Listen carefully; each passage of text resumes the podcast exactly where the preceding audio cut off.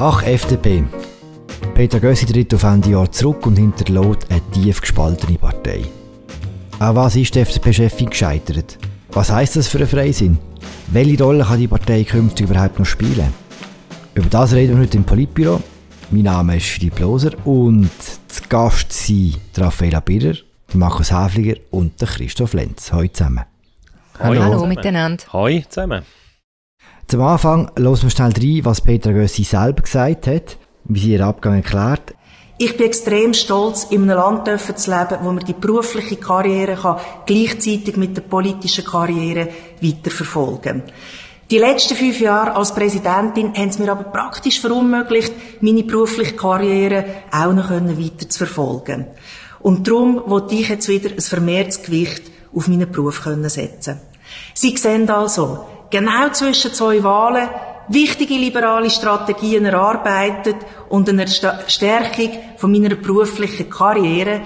Darum habe ich mich entschieden, das Parteipräsidium in, Absprache mit der Partei bis spätestens Ende von dem Jahr zur Verfügung zu stellen.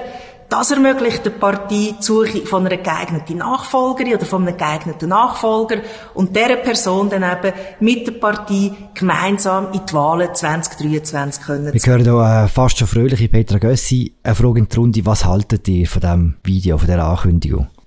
Ich muss sagen, mich hat äh, die Ankündigung von der Petra Gössi äh, irritiert, vor allem die Begründung. Sie bringt, führt ja da ihre persönliche, berufliche Karriere ins Feld. Und klar hat, ähm, haben Milizpolitiker in der Schweiz äh, auch ein Recht darauf, einen Beruf nebenbei auszuüben. Aber wenn man so wie sie sich wählen lässt, auf zwei Jahre von der Basis, dann ist eigentlich schon die Erwartung, dass man die zwei Jahre auch ähm, zu Ende bringt und nicht irgendwie vorschnell abbricht. Ich würde dir an dieser Stelle ein erstes Mal widersprechen schon, äh, Christoph. da Und zwar, äh, Nein, ich weiß nicht. Ähm, ich, also zwei Sachen. Zuerst, der Philipp hat vorher gesagt, sie hat fast schon fröhlich gewirkt. Ähm, ich würde es vielleicht nicht als fröhlich bezeichnen, sondern eher als erleichtert. Ich habe eine große Erleichterung herausgespürt aus dem Votum und auch aus den äh, Voten, die sie nachher gegenüber verschiedenen Medien abgegeben hat. Und jetzt zu deiner Irritation oder zu deinem Vorwurf quasi, ähm, sie stellt ihr, also implizit sagst du, sie stellt ihr eigenes Interesse über das von der Partei. Das sehe ich gerade umgekehrt eigentlich. Also einerseits, sie ist 45 jetzt, hat sie mehrmals betont. Das ist noch relativ jung für jemanden, der schon äh, so eine große Partei geleitet hat. Äh, wenn sie beruflich noch vorankommen dann kann ich das nachvollziehen, wenn sie sich wieder mehr auf das möchte fokussieren, dass auch die Gedanken bei ihr im Raum stehen. Das ist bei einer bürgerlichen Politikerin und bei einer FDP-Präsidentin noch umso mehr. Ist das ein wichtiger Punkt, auch für die Glaubwürdigkeit von der Politik, die sie vertritt? Und dann glaube ich, dass es eben umgekehrt sogar im Interesse der Partei ist. Also das habe ich ja auch geschrieben. Ich finde es einen klugen Entscheid, weil es ist ein Zeitpunkt, zu dem sie zurücktritt, wo die Partei in einem ganz schlechten Zustand ist. Und sie hat das logischerweise gemerkt. Sie ist jetzt mit drinnen in diesen Trubel und es braucht jetzt einen Neuanfang und der wäre mit der gleichen Personalie an der Spitze so nicht mehr gegangen. Ich bin, bin dir einig in der Analyse. Der Punkt ist einfach, sie sagt nichts von dem. Und das macht sie unglaubwürdig. Sie sagt nicht, wir haben interne Konflikt, ich muss den Weg freimachen, ähm, ich, die, die Klimapolitik von mir ist gescheitert. Sie sagt nichts von dem. Sie sagt, ich will wieder Karriere machen in der Wirtschaft und sorry, sie hat sich vor einem Jahr, hat sie sich von der FDP-Basis für zwei Jahre wählen lassen und jetzt bricht sie ab. Und das ist, finde ich einfach äh, ist eine eigenartige Entwicklung, wie man äh, sagt, quasi aus persönlichen, beruflichen Gründen möchte ich jetzt mich, mein zweijähriges Mandat nach einem Jahr abbrechen. Markus, bist du Team Raphael oder Team äh, Christoph? Beide haben ihren er ist Schluss, Team Mitte. Team Mitte, genau. Ähm, der, ich bin im ersten Votum von Christoph nicht ganz einverstanden gewesen. Das, was du jetzt sagst, Christoph, da bin ich einverstanden. Sie sagt nicht alle Gründe von ihrem Rücktritt. Und ich glaube trotz allem, für die Partei ist es wahrscheinlich tatsächlich gescheiter, sie geht jetzt, als sie geht in einem Jahr, ein Jahr vor den Wahlen. Von dem her, ja, sie sagt nicht alle Gründe. Umgekehrt, was man vielleicht schon auch, ich, ich werfe mich jetzt in die Presse und möchte schon auch noch ein bisschen ein, ein Wort vom Verständnis äußern, oder? Was sich viele Leute schon nicht so bewusst sind, ist, der Job von einem Parteipräsidenten in der Schweiz ist wirklich hardcore. Das ist ein stressiger Job, wo schlecht zahlt ist, wo man 24 Stunden, 7 Tage in der Woche äh, mehr oder weniger erreichbar ist. Äh, man kann eigentlich wenig Lorbeeren gewinnen, außer man gewinnt irgendwie die Wahlen mit einem Erdrutschsieg. Vielleicht noch ein Gedanke zu der Petra Gössi. So, wie ich sie einschätze, ist sie eben auch nicht das politische Tier, wie es andere Parteipräsidenten sind oder Parteileitungen sind, wie zum Beispiel der Geri Pfister, der Cedric Wermuth, der Thomas Eschi zum Beispiel. Das ist Petra Göss ist eine engagierte Milizpolitikerin, die jetzt das gemacht hat für eine gewisse Zeit, aber ich glaube, sie ist nicht mit dem gleichen sagen wir, es ist weniger, ein, ein Stück weit nicht ganz so fest ihre Leidenschaft wie zum Beispiel äh, die äh, Namen, die ich vorher genannt habe. Und das erklärt der Rücktritt vielleicht ein Stück weit auch, dass sie sagt, ich habe noch ein Leben nach der Politik. Wahrscheinlich einfach ein bisschen weniger Machtgeil, oder? Das kann man durchaus auch positiv vermerken. Was was interessant ist an der, an der äh, Ankündigung ist, es ist ein Tag nach dem Abstimmungssonntag veröffentlicht worden. CO2-Gesetz hat die FDP verloren, hat Peter Gössi verloren, das hat sie mit keinem Wort erwähnt. Hat das Gefühl, die Abstimmung ist der Zwick an der Geisel gewesen, oder hat sie den Entscheid schon länger gefällt? Ich glaube, dass der Entscheid schon länger gefallen ist und zwar, also ich glaube ihr das, dass sie gesagt hat, sie hätte sich nicht wollen in Abstimmungskampf äh, mit der Ankündigung, mit der Personalie einmischen, weil das hat tatsächlich große Diskussionen gegeben. Sie hat das Gefühl gehabt, das könnte das Vorhaben gefährden. Ähm, man weiß ja, also sie hat ja das selber auch öffentlich gemacht, äh, dass sie an einer Weiterbildung dran ist, ähm, an der Uni St. Gallen. Und dort hat man schon so ein bisschen gemerkt, also das ist äh, schon während einer Session gewesen, dass sie einige Tage gefehlt hat und schon dort hat man gemerkt, okay, äh, bei der Petra Gössi äh, verschieben sich Prioritäten ganz offensichtlich. Es ist auch in einer Phase gewesen, wo aber auch Partei, eben, wo es viel interne ähm, äh, Richtungsschwierigkeiten gegeben hat, auch in der ganzen Europadiskussion und so. Also hat man wie so gemerkt, sie sieht ihre Aufgabe nicht mehr in erster Linie dort im, im Kitten, sondern sie schaut jetzt für sich einmal mal, wie es weitergeht. Gesagt das die anderen auch so? Hat sie das schon länger, äh, äh, hat sie den Entscheid schon länger gefällt? Du, Markus und Raffaella, ihr habt ja sie gerade noch in einem grossen Interview gehabt, ich glaube Anfang Juni ist das gewesen, haben dort schon etwas gemerkt? Es war am 2. Juni, zwölf Tage vor dem Rücktritt. Das ist das letzte Interview grössere, das sie gegeben hat vor der Rücktrittserklärung. Und Raffaela und ich sind nach dem gutstündigen Gespräch auf dem Raum rausgegangen. Wir sind zurück ins Büro und wir haben zu uns, ich glaube, das haben wir wirklich gesagt, Petra Gössi wird wahrscheinlich gleich zurücktreten, gell, Raffaela? Das hast du auch so, das war unser Eindruck. Ja. Gewesen wir haben das sehr stark gespürt dort. Es ist schon wie so ein eine innere Distanz zur Materie da gewesen, sage ich mal. und sie ist halt auch, sie hat ein bisschen abwesend auch gewirkt und ja, man hat das Gefühl gehabt, sie hat ein bisschen abgeschlossen mit der Politik schon in dem Moment, ja. Ich, für mich ist das auch plausibel. Es gibt ja Leute, die behauptet haben, dass jetzt, sie ziehen jetzt Konsequenzen aus dem Scheitern vom CO2-Gesetz. Das glaube ich nicht. Ich glaube, der eigentliche Bruch ist früher erfolgt.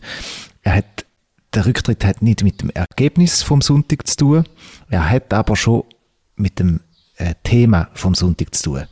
Ähm, Peter Gössi hat die Klimawende in der FDP 2019 äh, so hauruckmäßig gegen die Fraktion durchgeführt. Und da ist ein paar Monate lang gut gegangen, aber die Spannungen haben zugenommen und zugenommen und da ist für sie ähm, recht eine zermür zermürbende Geschichte geworden. Jetzt auch ähm, in der Kampagne zu dem Gesetz, wo die freisinnigen Dissidenten immer schärfer geschossen haben, ähm, auch auf Person und wo sich gezeigt hat, dass ähm, in der FDP niemand mehr gibt, wo die abweichenden Kräfte irgendwie im Zaum halten oder in die Schranke weist. Und ich glaube, da ist wahrscheinlich gemeinsam mit dem anderen Thema, wo die FDP groß gespalten ist, ähm, im Rahmenabkommen, das sind so ein bisschen die zwei Punkte, wo Petra Gössi zermürbt haben und wo jetzt der Rücktritt letztlich verursacht haben. Hm. Du hast ja gesagt, Markus, oder? Parteipräsidentin, Parteipräsident ist ein Hardcore-Job. Man kann es, glaube ich, ein bisschen deftig sagen, ist ein ziemlich ein Scheiß-Job auch manchmal. Vor allem nicht nur, weil die Öffentlichkeit die ganze Zeit etwas von einem will, sondern weil man jetzt, gerade wie das Beispiel Petra Gössi zeigt, auch von innen die ganze Zeit angeschossen wird. Und das bei der Klimawende ist, glaube ich, schon recht, aber recht brutal gewesen. Kann man grundsätzlich sagen, dass im Fall von der Frau Gössi und der FDP so eine gewisse Entfremdung stattgefunden hat zwischen denen, die die Partei wählen und denen, die sie in Bern vertreten? Ich denke schon, dass man das so sagen kann. Und interessant ist ja an dem Prozess gewesen, wo der Christoph jetzt angesprochen hat, mit der ähm, spektakulären klimapolitischen Wolte, wo, wo Petra Gössi initiiert hat, zmitzt in einem Wahljahr. Das ist ja etwas wahnsinnig Mutiges gewesen, was sie dort gemacht hat. Und dort ist es ihr und ein Parteisekretariat am Anfang von dem Prozess gelungen, zum äh, Basis oder Partei zu einen in diesen Fragen, also dass man in sehr, sehr kurzer Zeit einen Prozess, nämlich wie stellt man sich zu so einer wichtigen Herausforderung von der heutigen Zeit politisch, dass man das in ganz kurzer Zeit sich darauf vermeintlich, muss man jetzt im Nachhinein sagen, geeinigt hat. So ein Prozess braucht normal viel mehr Zeit. Im Nachhinein kann man auch sagen, das ist alles einigermaßen überhastet dort und hat sich schlussendlich dann gerecht. Im weiteren Prozess, wo dann die Partei gegangen ist, es sind ja dann ganz viel mehr Themen rund um die Klima-, Umwelt-, Energiepolitik noch aufgekommen seither. Und die Positionierung, wo sie dort vermeintlich beschlossen hat, die ist einfach noch nicht so gefestigt gewesen, als dass die Partei nachher hat können mit einer gewissen Selbstsicherheit sich all diesen sehr schwierigen politischen Aushandlungsprozessen in diesem Bereich stellen. Und insofern ist das schon ein bisschen eine Entfremdung gewesen. Da ist dann die Wut oder der Unmut über Petra Gössi auch immer grösser geworden.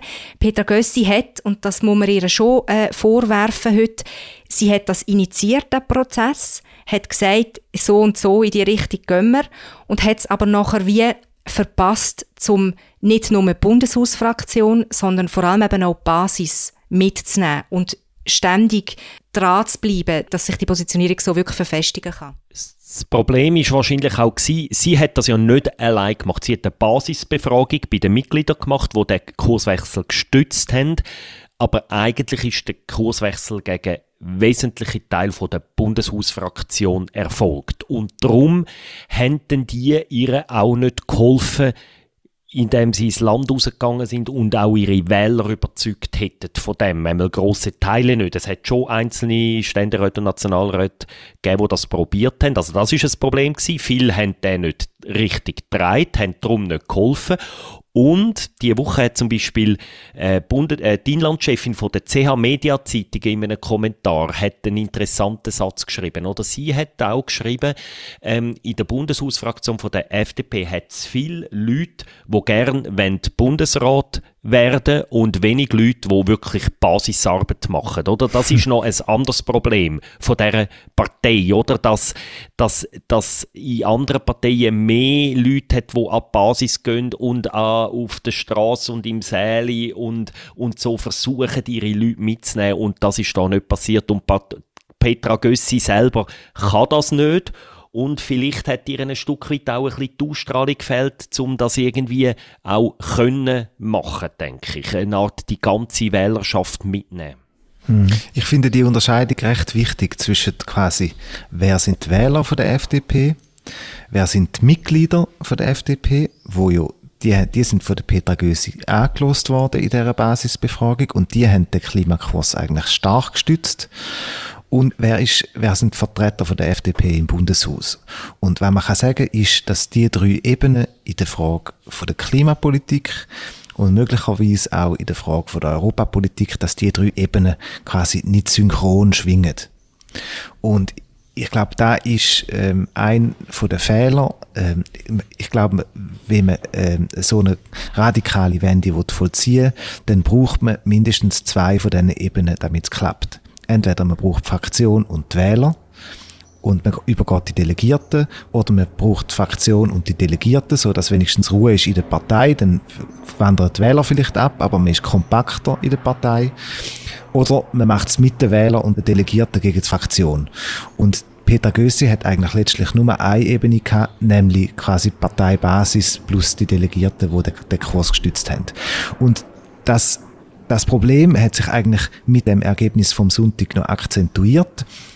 Das ist nicht nur quasi eine Niederlage für die Gössi und ihren Klimakurs, ähm, rückblickend, sondern es ist auch vorausblickend ein Problem für die FDP. Wenn das CO2-Gesetz durchgekommen wäre, wäre das Klimathema für eine Zeit lang abgekühlt worden. Wir hätten können sagen, wir haben jetzt die Strategie bis 2030, wir haben den Plan, jetzt reden wir über andere Sachen.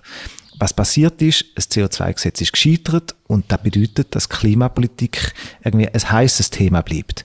Und die internen Differenzen, wo es in der FDP gibt, die, die bleiben damit irgendwie akut.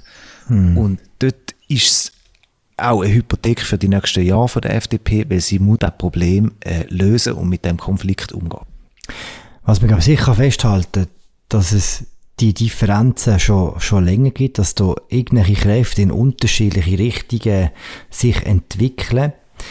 Die Woche hat auch der Markus Somm, der äh, Blochenbiograf, der sich ja eine Freisinn nach blocherscher Prägung wünscht, in seinem Podcast auf dem Nebelspalter sich genau zu diesem Thema geäußert. Wir hören ganz schnell in das rein.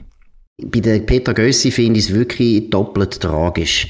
Ich meine, du kennst sie noch aus dem Kanton Schweiz. Ich finde, mhm. das ist eine bodenständige Person, die hat eigentlich ein gutes Feeling gehabt für das, was so die Leute denken und was sie fühlen und eben auch ein bisschen einen, Sinn für konservativere Leute und die sind eben auch wichtig für die FDP. Das ist, es geht nicht einfach nur mit einer libertären äh, Jugend da irgendwie wollen Erfolg zu haben. Genau. Da brauchst du auch ein bisschen konservative, liberale und so weiter. Sie hat ein gutes Gespür gehabt und wo, ich, wo sie Präsidentin geworden ist, habe ich das Gefühl gehabt, das kommt gut. Das wird, das wird sehr gut. Eben gerade wie sie aus dem Kanton Schweiz kommt, wo ja lange Erfahrung hat mit dem Kampf mit der SVP. Und irgendwie, ich weiß nicht warum, ist sie nachher in das Fahrwasser von dem degenerierten Zürcher Degenerierten Zürcher Freisinn. Er speut die Wörter fast raus, der, der Markus Somm. Was meint er mit dem? Ich denke jetzt zum Beispiel, der Markus Somm stört sich nur schon daran, dass vielleicht ein FDP angesichts von der Klimaproblematik zum Schluss kommt, dass es vielleicht gewisse staatliche Maßnahmen braucht in dem Zusammenhang und man das nicht einfach alles am freien Markt kann überlassen. Das wäre für ihn wahrscheinlich schon degeneriert, oder?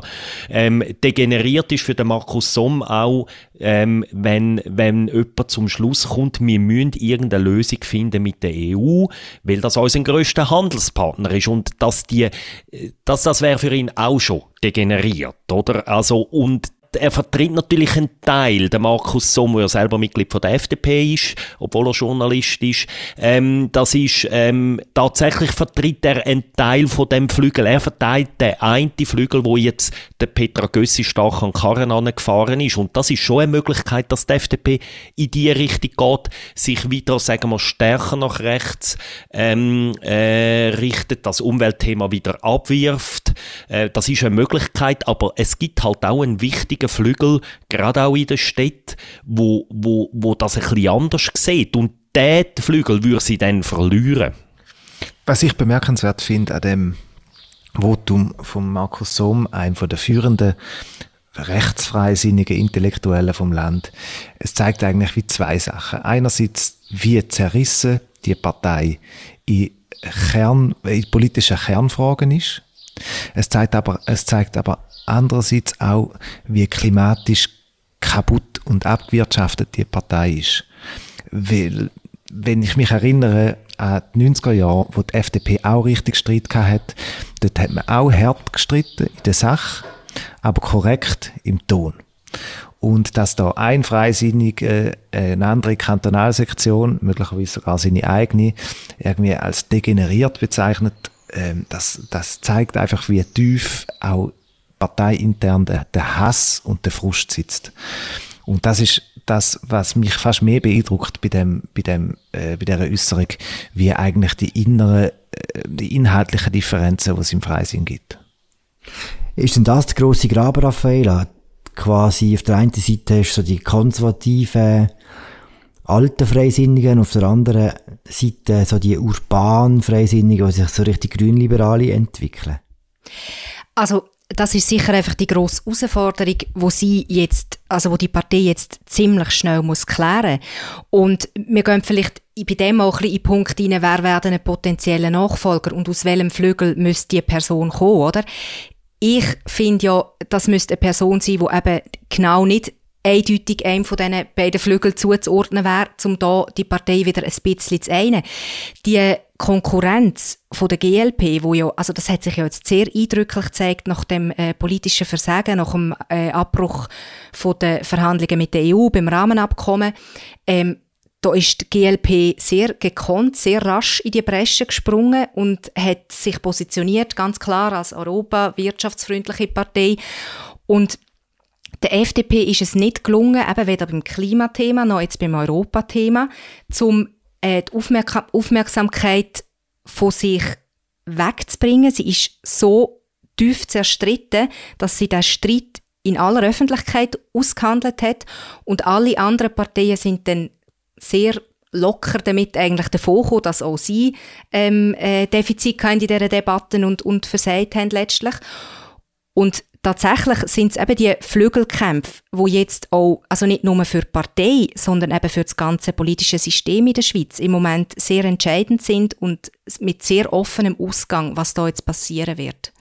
Du, du sprichst es jetzt an, bevor wir jetzt über konkrete Namen von Nachfolgerinnen und Nachfolgern von der Frau Gössi reden, würde mich noch die Bedeutung von diesem Streit interessieren. Es ist ja nicht so, dass der Freisinn noch nie einen Flügelkampf gehabt hat. Das prägt ihn seit dem Anfang von der Geschichte von der FDP. Ist nicht das grosse Problem heute, dass die Partei die Größe verloren hat, um so Kämpfe überhaupt noch auszuhalten? Es ist natürlich so, da würde ich zwei Sachen sagen, es ist sicher nicht alles. Erstens einmal, heute braucht man im, in der, im Medienzeitalter viel klare Positionierung. Früher hat es eigentlich fast in der Schweiz fast nur die FDP am Anfang, wo alle Flügel abbildet hat. Dann hat sich das immer mehr ausdifferenziert. Neue Parteien sind entstanden und in den letzten Jahren sind eben auch noch die Grünliberalen entstanden. Und heute muss man sagen, ähm, früher wären die Grünliberalen wahrscheinlich ein Teil von dieser freisinnigen Parteienfamilie äh, gewesen, oder? Und, und das ist, glaube ich, darum da. Und das Zweite ist eben im Medienzeitalter braucht man eine klare ähm, USB, eine klare Marken als Partei. Das wird immer wichtiger und darum kann man sich heute schon weniger leisten, die ganzen Spannungen, glaube ich. Als Partei. Ich würde Markus beipflichten, der ist wirklich ähm, Positionierung von der FDP, die Flügel, da ist ein Problem. Ich glaube, das ist auch ein Problem, das jetzt sich bei der Präsidiumsfrage stellt, wie die Partei mit dem umgehen Es gibt Kräfte, wo es Heil für die Partei in einer kompakteren Position sind. Ähm, das heißt, man ist bereit, auch äh, Wählerverlust in Kauf zu nehmen, wenn es einem gelingt, dafür eine kompakte Position zu haben und so wie es die SVP gemacht hat, äh, mit wenigen Themen eng stehen und dann aufgrund von der aber auf diesen wenigen Themen viel Kraft entfalten und so wieder zu wachsen. Das kann eine Strategie sein. Ich äh, bin sehr gespannt darauf, wie die Präsidiumsfrage entschieden wird, weil sie wird uns Auskunft geben darüber, wie es in dieser Partei in dieser Frage weitergeht. Vielleicht einfach noch, die Umstände sind für die Partei, machen das noch viel schwieriger. Genau das, was der Christoph jetzt gesagt hat. Wir haben im Moment, ich würde sagen, drei grosse Themen in der Schweiz. Das Europathema, die Umweltthematik und noch die AHV. Das sind die drei grossen Themen. Und in zwei von diesen drei Themen, nämlich in der Europa- und in der Umweltpolitik, ist die Partei massiv gespalten. So fest wie sonst keine andere Partei Mitte hat es zum Teil ein bisschen ähnlich, aber viel weniger ausgeprägt als die FDP. Und das ist wirklich, da ist die FDP im Moment in einer, ähm, in einer Herausforderung, auch wegen der Themenkonjunktur, wo, wo die Problematik, die schon länger da war, jetzt einfach wie als Tageslicht befördert, oder die Spaltung. Ist nicht der Punkt, der noch viel interessanter ist, wenn jetzt die Partei wo ja über Jahrzehnte, Jahrhunderte fast in der Mitte von unserer politischen Gesellschaft so etwas in Kohäsion gestiftet hat mit anderen Parteien, die in der Mitte stehen oder leicht daneben.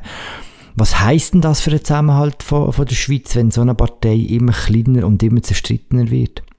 Ich glaube, man kann sagen, dass die, die Schweiz, wo die FDP äh, der Kit dafür war oder Kohäsion äh, gestiftet hat, dass die Schweiz ähm, vielleicht so gar nicht richtig existiert hat ähm, und aber vielleicht auch nicht mehr ein Zukunftsmodell ist. Wenn man über die Schweiz redet, reden wir irgendwie die Schweiz vom 19. Jahrhundert, wo man gleich irgendwie hat müssen schauen, dass man die christlichen äh, Kantone oder die katholischen Kantone einbindet. Oder wir reden über die Schweiz vom 20. Jahrhundert, wo irgendwie in der FDP-Fraktion die ganze Wirtschaft und äh, die ganze Verbände und mehr oder weniger so die ganze äh, privatwirtschaftliche Macht ebenfalls noch Einfluss genommen hat, die Politik. Und das Modell Schweiz sieht einfach heute nicht mehr so aus. Ähm, Kohäsion wird heute äh, zum Beispiel vielleicht stärker von der SBB gestiftet als von der, von der FDP. und ich glaube, ähm, möglicherweise hat sich das auch ein bisschen überlebt. Und wenn man in unsere Nachbarländer schaut, kein Nachbarland hat quasi als kohäsionsstiftendes Element eine starke FDP. In mm. Deutschland ist es äh, CDU, in Italien ist es auch so quasi, äh, sind auch Christdemokraten, in Österreich auch, in Frankreich sind es ähm, schon liberale, aber radikale Kräfte. Also, und auch dort ist das Parteiensystem in radikalen äh, Umwälzungen und nirgends geht der Laden auseinander. Und somit, ja, die FDP hat eine sehr große Vergangenheit aber das bedeutet nicht, dass wenn äh, ihre Zukunft nicht so groß ist, auch ähm, das Land, wo sie mit aufgebaut hat, muss auseinanderbrechen. Das Land muss sicher nicht auseinanderbrechen, aber es gibt schon, wir werden schon große Probleme haben, kurz- und mittelfristig, zum politische Lösungen finden, wenn die FDP noch weiter, noch schwächer wird. Weil häufig ist es ja in der Schweiz wirklich so gewesen, am Ende vom Tag hat irgendwie die FDP mit der SP häufig, zum Teil mit der Mitte, äh, oder die CVP den Deal gemacht, oder? Und wenn die, der entscheidende Player, und die FDP ist häufig der entscheidende Player gewesen. Wenn der so schwächelt, werden so Deals schwieriger, weil mit einer äh, radikalen SVP und einer immer radikaleren SP werden so Deals schwieriger. Und zum Beispiel die grünen Liberalen, natürlich sind die im Aufwind, aber wir müssen schon auch Klartext reden. Bis die können eine Rolle von einer FDP spielen, wie sie vor 20 Jahren noch gespielt hat, das wird im besten Fall noch Jahre dauern. Das ist schon, äh, und das wird die Lösungsfindung nicht erleichtern, ist meine Prognose. Okay, ob das klappt oder nicht, hängt ja wirklich fest davon ab, wer jetzt tatsächlich auf Petra Gössi folgt. Machen wir zum Schluss von unserem Politbüro noch ein kleines Kandidatenkarussell. Wer glaubt ihr hat die grössten Chancen und was würde das jeweils für die Partei bedeuten? Zuerst vielleicht mal äh, vorausgeschickt, wir sind ja glorios gescheitert, wo wir versucht haben äh, zu prognostizieren, wer als der Nachfolger von Albert Röst wird. Niemand hätte Chiesa aus dem Tessin auf dem Radar gehabt.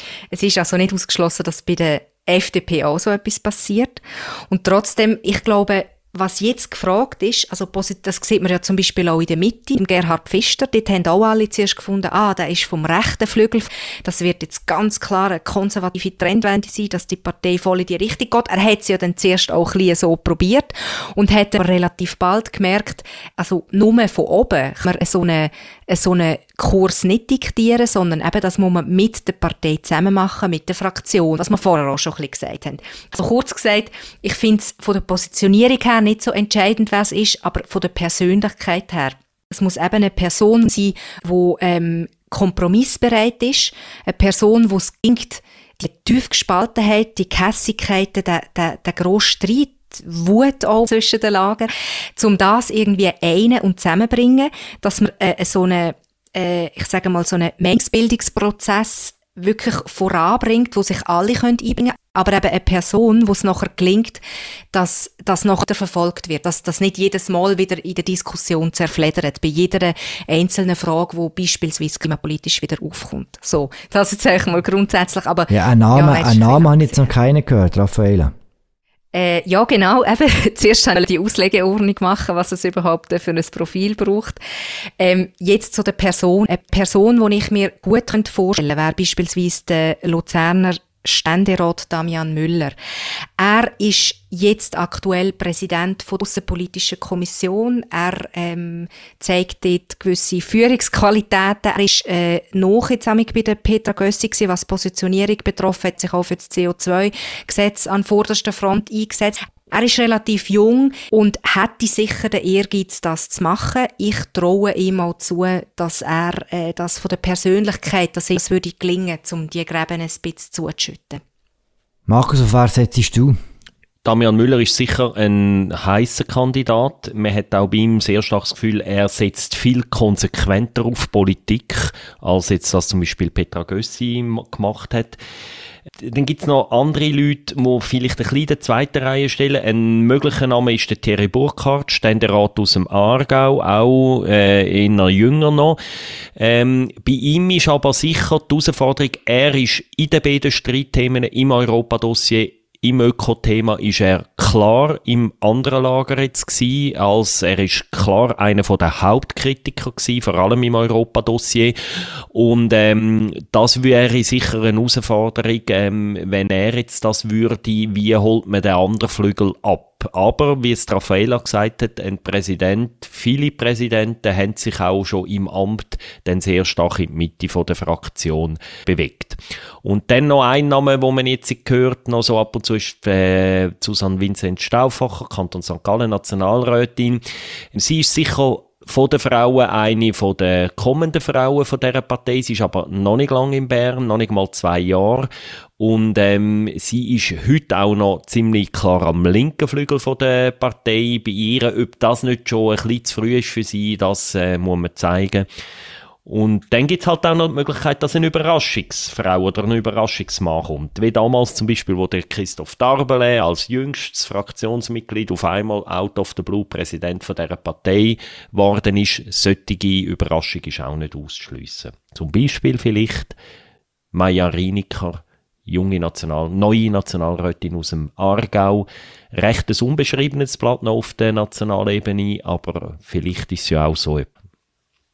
Ich ich setze meine Chips auf den Philippe Nantermont, ein Walliser Nationalrat, heute schon ähm, Vizepräsident von der Partei, ähm, 37 Jahre alt, ein Anwalt, ähm, kennt sich gut aus in Bern, ist ähm, keinem von diesen Flügeln wirklich zuzuordnen. Also er ist weder irgendwie ein europhiler Klimaschützer, noch ist er ein, äh, ein rechtskonservativer Libertärer, sondern er ist eigentlich so ein bisschen, er, er wäre einer, wo die zwei Flügel könnte nochmal versuchen zusammenzubringen und eine gemeinsame, eine gemeinsame Ebene zu suchen.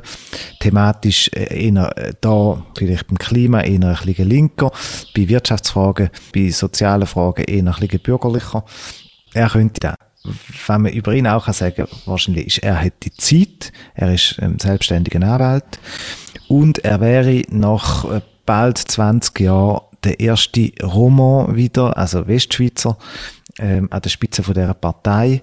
Und dort sehe ich, sehe ich am ehesten, dass das würde gelingen Eine junge Frau, eine ältere Frau, äh, aus dem Welschland, aus der Innerschweiz. Ja, wir werden es sehen. Bald sogar. Danke vielmals euch für die angeregte Diskussion. Äh, das war es, das Politbüro zum Freisinn, der grossen alten Partei von der Schweiz. Danke fürs Zuhören. Wir hören uns bald wieder an der gleichen Stelle. Mein Name ist Philipp Loser. Ich habe geschwätzt mit Raffaella Birrer, Markus Häfliger und dem Christoph Lenz. Bis bald. Ciao zusammen. Tschüss. Ciao zusammen. Tschüss zusammen.